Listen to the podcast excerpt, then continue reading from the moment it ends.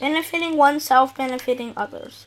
The nature of interpersonal relationship is not merely business. When dealing with others, think less of how to protect ourselves, but more of how to care for and help others.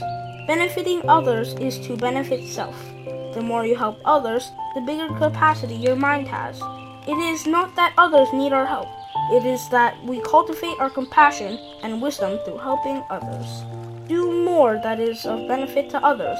The more you give, the happier you are.